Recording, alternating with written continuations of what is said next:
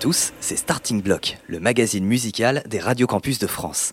Fin 2021, le Crous a organisé la finale du tremplin Pulsation à Bordeaux. L'occasion pour Radio Campus Bordeaux de rencontrer les groupes finalistes Panache et Fose. C'est parti.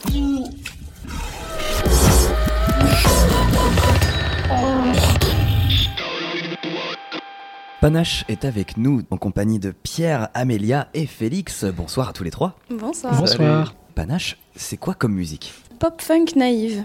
On a un quartet, quintet de, de pop funk naïve. Ouais, de la pop simple, des chansons, à influence euh, tout ce qu'il peut y avoir de groove dans ce qu'on écoute, jazz, funk, euh, Disco. éclectique, mais et ça se recentre autour de la pop. Voilà, En avec, français. Des, avec des, con- des- des consonances très disco. Est-ce qu'on peut dire que la disco a encore sa place dans le paysage musical en 2021 Plus que jamais. On n'a pas inventé le retour de la disco pour le coup, on suit, euh, on se retrouve euh, avec d'autres qui le font. Typiquement, l'album de Juliette Armanet, gros retour de disco dans la chanson, qui est su- enfin retour, je sais pas, c'est pas comme si c'était d'aujourd'hui, mais nous on est ravis, on est ravis de ça, et puis je pense qu'on prend d'autant plus ce tournant euh, depuis la formation live. on s'est retrouvé avec Lucas au sax qui nous fait des, des solos de saxophone où lui il aime bien quand ça tourne très disco, donc on a encore plus poussé tout ça. C'est apparu comment Panache? Qu'est-ce qui vous a réunis tous les quatre? Car vous êtes quatre normalement. Bah, c'est la cité universitaire. Donc euh, les garçons s'étaient rencontrés euh, en, en début d'année euh, dans des jams étudiantes à la cité U. Et puis moi j'étais la voisine de Raoul. Et puis il m'entendait chanter dans ma chambre. Alors un jour il a toqué à ma porte. Puis il m'a dit oui je t'entends chanter. moi je joue de la guitare. tu voudrais pas venir On teste des trucs ensemble. Et, euh, et c'est ce qu'on a fait. Et puis un jour il m'a dit euh, bah tu veux pas venir en répète avec mon groupe euh, mercredi prochain? J'étais terrifiée, mais j'ai dit oui. Et, Elle avait euh, un collier de pâtes ce jour-là. Apparemment, j'avais un collier de pâtes. et, euh, et puis ça s'est bien passé, on a bien rigolé. Et, euh, et puis ils m'ont dit, bah, on a un concert dans trois semaines, est-ce que tu veux le faire? J'étais encore plus terrifiée, mais j'ai encore dit oui. Et puis euh, voilà, c'était les débuts de Panache, il y a cinq ans. Est-ce que tu es encore terrifiée aujourd'hui, Amélia? Euh, plus trop. Elle J'ai- est terrifiée, mais avec panache. C'est nous qui sommes euh, terrifiés maintenant. Le- le rapport de force est complètement voilà. inversé. C'est moi qui suis terrifiante. Alors Félix, avec Samuel et Pierre, vous avez suivi une formation au conservatoire. Ouais. Est-ce que ça n'a pas été trop académique pour se lâcher ensuite? Est-ce qu'on est des. on, est, on reste sage, on on est des personnages sages de base. Non, on a. Je pense que. On- a- moi j'ai toujours eu des groupes, euh, par exemple, euh, en dehors du. On faisait le conservatoire, donc qui était le côté académique, classique, tout ça. Même si on faisait un peu de jazz aussi. Pas... Est-ce que le jazz c'est très. euh, peu académique, déjà un peu plus, mais surtout on a des groupes, monté des groupes au collège, groupes de rock dans le garage des parents à faire. Donc là, le fait de faire des formations avec des copains qui eux aussi étaient, genre c'était le percussionniste du conservatoire avec le pianiste du conservatoire et le guitariste qui se mettait à la basse pour que ça soit plus rock. Et puis après, euh, euh, comme ça, on a fait des groupes quoi. Donc euh, l'habitude d'a- d'avoir des groupes et donc en arrivant à Paris de vouloir refaire un groupe. et non, je dirais pas qu'il y a non plus un monde d'écart Il y a énorme parce une, que une petite différence. Mais moi, je, moi, en tout cas, j'ai l'impression qu'il y a une différence dans la, entre la musique classique et la pop. Il y a, dans la pop, il faut savoir accepter la simplicité et la considérer comme vraiment quelque chose de beau et comme un objectif esthétique. Ce qui est parfois moins, on va dire, euh, revendiqué dans les conservatoires. On nous apprend surtout à faire des choses compliquées, techniques.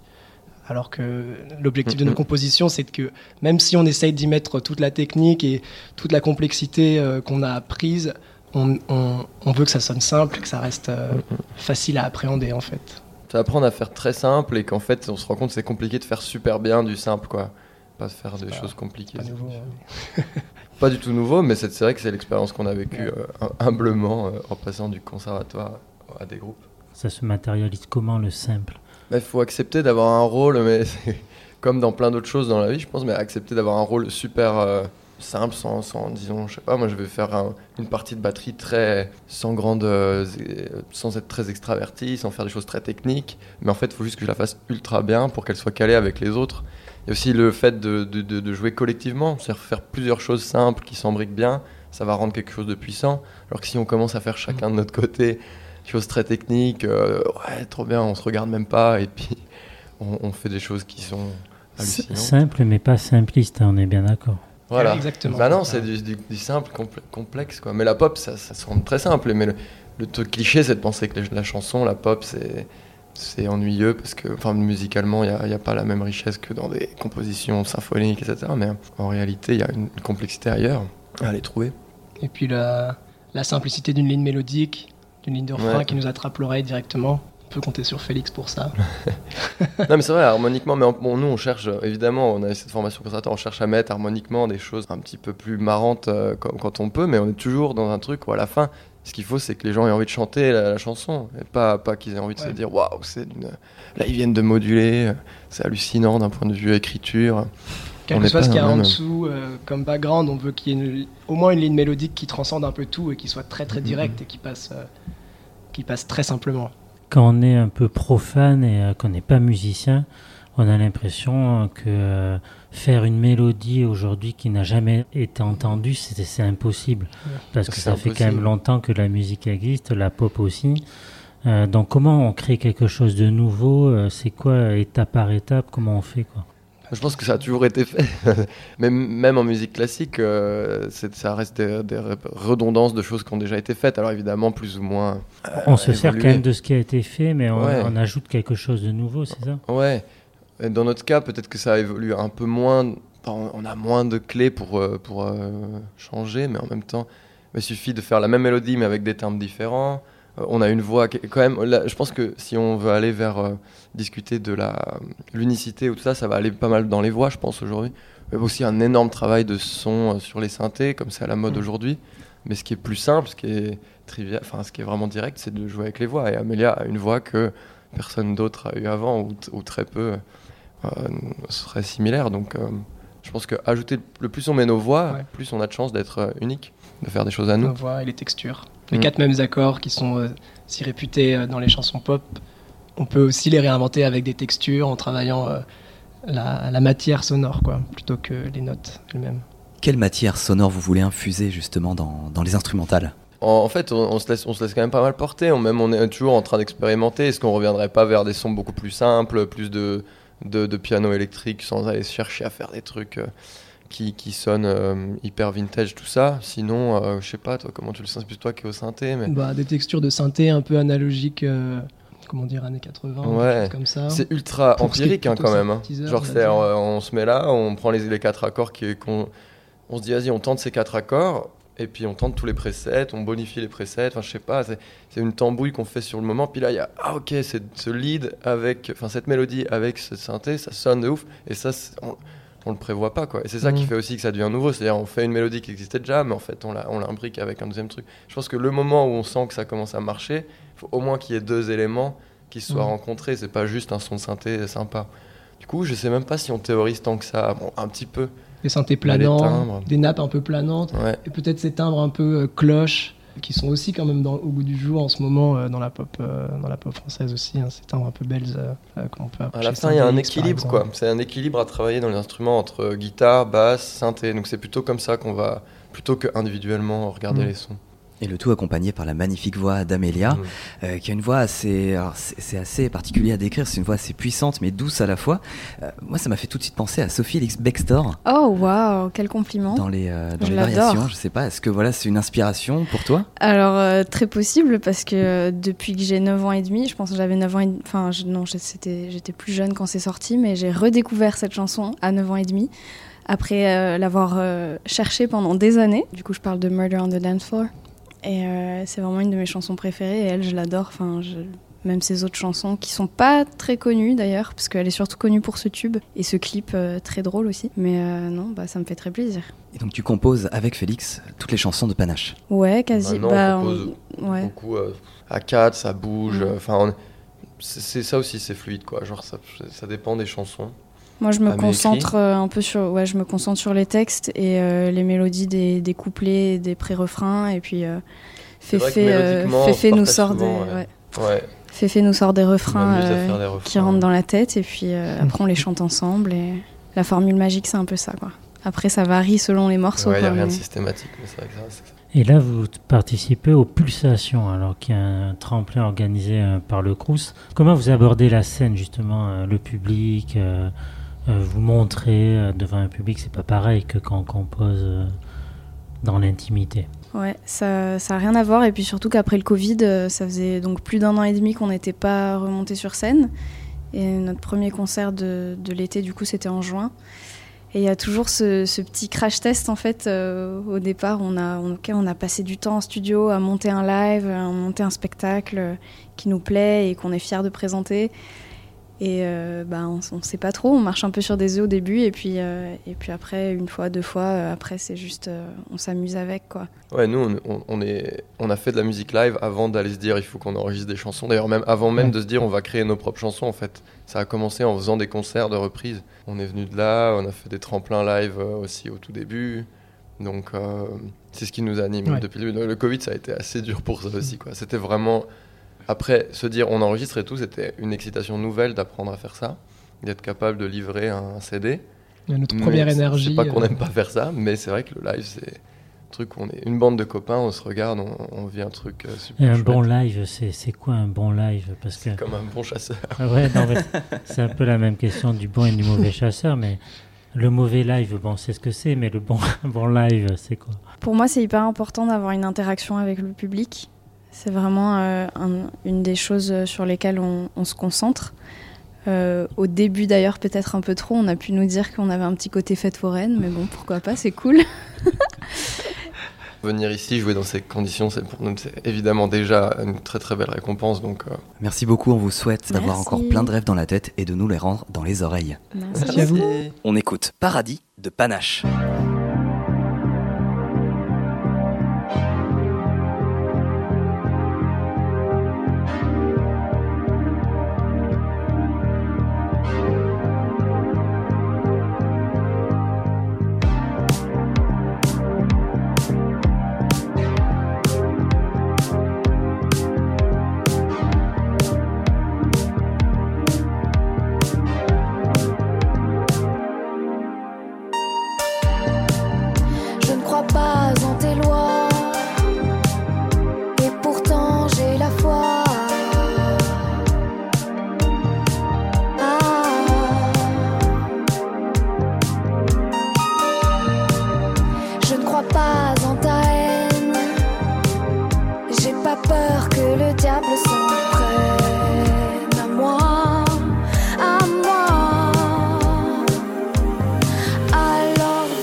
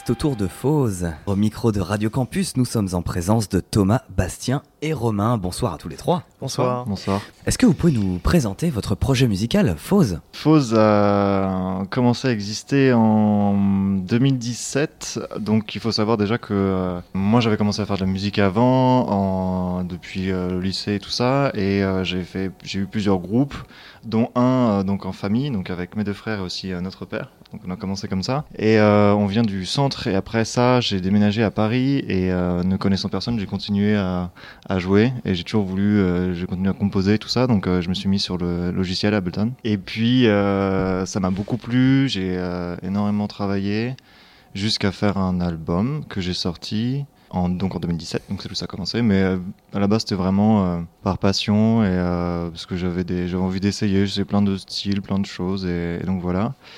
Et euh, il s'est passé quand même, euh, j'irais deux ans, où j'ai vraiment commencé à me dire, euh, ben, j'ai envie d'aller un peu plus loin et de, de, de, faire des concerts pour jouer un peu ces morceaux-là en, en, live. Et j'ai commencé du coup tout seul.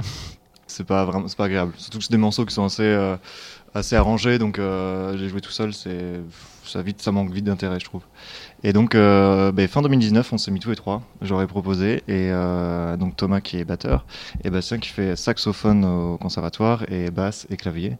Et donc, on a continué euh, vraiment comme ça, donc à se chauffer un peu, euh, jusqu'à fin, fin 2019. On a fait quelques dates, tout ça. 2020, euh, Covid. Et donc, bon, bah, tout, on a carrément tout arrêté pour le coup. Moi, j'ai quand même continué à faire de la musique, et on a enregistré du coup un nouvel album là cet été que j'ai composé on a joué du coup, enfin on a enregistré tous les trois, donc euh, toujours Thomas la batterie, Bastien basse et saxo, et, euh, et du coup moi le reste. Et voilà. Et donc euh, là on prépare un peu tout ça en ce moment, c'est un peu le rush. Pour les nouveaux morceaux, on est plus sur quelque chose d'un peu plus sérieux, plus instrumental aussi par rapport aux premières choses. Il y a un peu moins de, voix et et, et, puis en fait moi aussi tout simplement plus personnel parce qu'au final il s'est passé beaucoup de temps, mais m'a fallu du temps pour vraiment euh, définir un peu plus mon style, ce que je voulais faire, ce que j'aimais, comment je voulais travailler. Et c'est aussi la première fois où on a travaillé du coup avec euh, la batterie acoustique, euh, basse, tout ça, et avant qui était faite par le logiciel. Donc ça a changé un peu de choses pour pour Fose et, on arrive un peu sur un genre de nouvelle ère quoi. À part la scène, quel est le meilleur endroit pour écouter votre musique? Est-ce que c'est quand on conduit une voiture à 3 heures du matin sur l'autoroute, qu'on dépasse un peu les limitations de vitesse? euh, c'est quand euh, le meilleur moment et l'endroit Ça, ça donne envie, je dois dire. déjà un bon salon avec une bonne sono. Ouais, moi je suis très casque aussi. J'aime beaucoup euh, juste m'allonger, écouter de la musique et, et profiter des, des, des, moindres détails. C'est aussi, ça fait aussi partie du fait que j'ai pas de bon système de son chez moi. je savais moi aussi. Hein. Ben voilà, donc. c'est un appartement étudiant. C'est ouais, c'est conçu comme ça. Là, tout le, le prochain pour le coup est il n'y a pas de transition, mais il y a des petits liens. Et, euh, et j'ai vraiment porté euh, une grosse importance au projet dans l'album, dans sa globalité. Quoi. Donc, on a assez lié. Quoi. Ouais, ouais, ouais. Alors, ce que vous faites, c'est du lo-fi rock.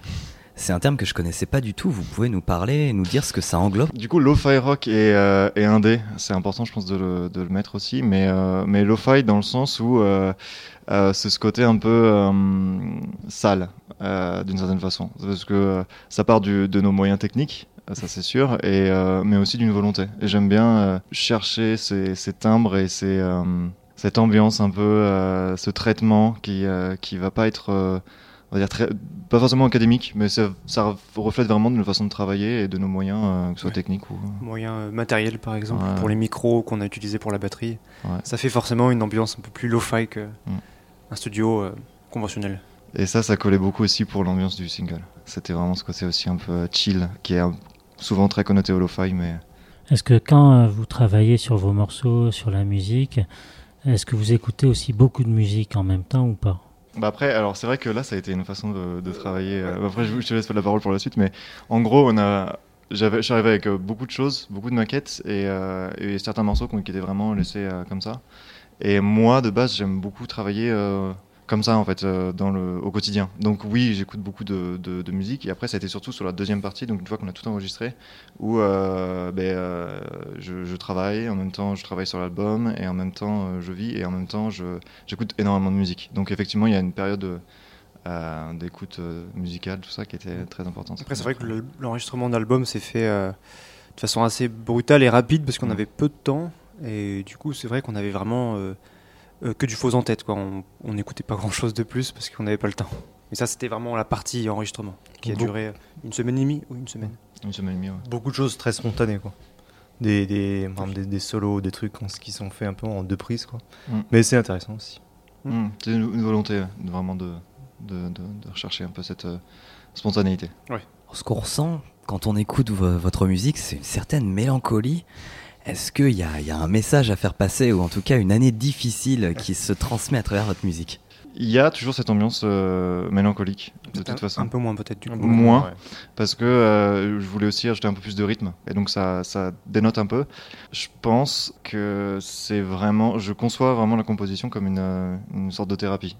Ça m'aide beaucoup à passer à certaines choses sans, c'est pas vraiment très profond, j'y pense jamais, mais je, je, sens quand même une espèce de, bien-être et tout ça, et surtout ce que j'aime c'est pouvoir utiliser des choses des fois simples qui m'arrivent et, euh, en raconter une histoire et que ça donne un, morceau. Ça, je trouve ça, je trouve ça vraiment cool au final et d'avoir ce résultat au final qu'on peut écouter et je me dis ah, mais ça, ça, fait référence à ça à ce moment-là de ma vie, mais c'est des choses que j'essaie de mettre en, histoire, euh, de romancer un peu pour aussi euh, que ça puisse parler à d'autres personnes, quoi, que ce soit plus ouvert. Justement, à quel moment ça va parler à d'autres personnes? Sur scène Sur scène, c'est c'est pas qu'on débute, mais on a moins d'expérience et on a, on, a, on a des idées, on a envie de faire des choses, tout ça, mais euh, on est vraiment sur une phase de travail qui est très technique pour le coup, où on va essayer de, de juste jouer euh, les choses comme on les veut, mais on n'a pas encore cette, euh, ce petit côté vraiment liberté où on va pouvoir donner une interprétation qui est vraiment sur le moment, l'instant T. Je pense que c'est. Je pense qu'on peut préciser que comme la plupart, là on joue beaucoup de morceaux qui viennent de son premier album, donc il a composé tout seul, et qui était fait donc sur euh, PC. Et donc il y a beaucoup de choses qui étaient beaucoup plus dures à, à appliquer en, live. Donc c'est, on est assez lié au, PC. Il y a beaucoup de choses, de clips, mhm. de loops qui sont faits avec le PC. Donc des fois ça nous, euh, ça structure beaucoup le, le concert et ça nous, comment dire, ça peut des fois brider peut-être. Mm. Parce, parce qu'on n'a pas encore une, une contrainte, c'est un peu une contrainte supplémentaire. Ouais, je pense. mais qu'on arrive de mieux en mieux à, à surpasser. Mais ça va moins l'être dans le nouvel album qu'on a participé beaucoup plus euh, à la création. Ça va être bien plus simple. Donc des parties de base, des parties de, d'instruments. Donc là sur scène, on va pouvoir faire durer les choses un peu plus, avoir des, plus de liberté, surtout pour des pour l'improvisation et tout ça. Et à contrario, ah, du coup, le la, la, partie euh, digitale, en gros, euh, tout ce qui est clip, visuel, tout ça, c'est quelque chose auquel je, je porte énormément d'attention. Donc euh, moi, je, je, j'utilise beaucoup ça comme moyen pour aussi faire passer des choses quoi, et, et toucher des gens. Le son, ça va obligatoirement avec l'image aujourd'hui? De base, avant la musique, j'étais vraiment passionné par le cinéma et la vidéo. Et, euh, et avec le temps, pendant cette euh, période où on n'a pas forcément fait de concert, pas forcément de faire de choses, j'ai eu la volonté de, de, me remettre dedans. Donc on a composé avec une illustratrice russe un espèce de petit court métrage qui se calque sur un morceau qui dure 15 minutes. Et euh, donc, euh, j'ai vraiment pris chaque étape euh, dans l'ordre pour me remettre dedans et bien comprendre comment tout ça pouvait marcher et tout ça. Donc, ça reste des choses avec un petit moyen, des petits budgets, tout ça, mais c'est aussi une vraie passion. Genre, savoir que comme je fais la musique, je vois tout de suite, il y a des idées qui viennent et pouvoir les mettre en place, c'est vraiment passionnant en fait. Est-ce que c'est quand tu écoutes ta musique et quand tu vous créez vos morceaux qu'il y a des images mentales qui viennent et c'est ça que vous allez traduire en clip? Ou alors justement vous allez vous, euh, vous affranchir de ça et créer peut-être de, de, la vidéo et des images qui vont bien avec la musique. Vous voyez la, la, différence? De toute façon, je veux que ce soit adapté à la musique parce qu'il y a un rythme et, euh, et, je veux que dans le montage, il y a le même qu'on puisse faire passer ce rythme. Donc euh, oui, de toute façon, il est adapté, mais, euh, mais euh, qui se complète, ça a été aussi... mais ça, ça a beaucoup aidé de travailler avec d'autres personnes pour le coup, parce qu'ils ont apporté d'autres idées extérieures, et ça a permis de, justement de ne pas faire un truc calqué sur la musique, mais qui a aussi une vie, et en fait, du coup, les deux se complètent. C'est si on peut regarder la vidéo, mais si on n'a pas les, paroles, par exemple, on ne va pas forcément comprendre les mêmes choses. Le tremplin des pulsations, ça vous permettra de faire quoi avec Fose bah, Ça donne une, forte visibilité, super tremplin pour aller autre part, faire d'autres concerts avoir beaucoup de contacts et euh, rencontrer du monde ouais moi c'était euh, ça et après euh, jouer en vrai déjà c'est une, très bonne chose. Le fait de rencontrer des, gens comme ça des euh, musiciens. Fausse, on peut déjà écouter vos compositions. Alors vous êtes sur les plateformes de streaming. On peut trouver aussi vos, votre CD et vos EP euh, en, boutique oui alors oui, sur, oui, oui sur, sur, Bandcamp ouais. donc il y a un album qui s'appelle Méni qui est mhm. sorti en 2017, un prochain album un peu secret pour l'instant mais qui sort très bientôt. Il sortira en avril-mai 2022. Encore euh, longtemps. Pourtant, il a été enregistré. Il est en mastering actuellement. Affaire à suivre donc pour mm. Fauze. On se quitte avec Sleepover de Fauze.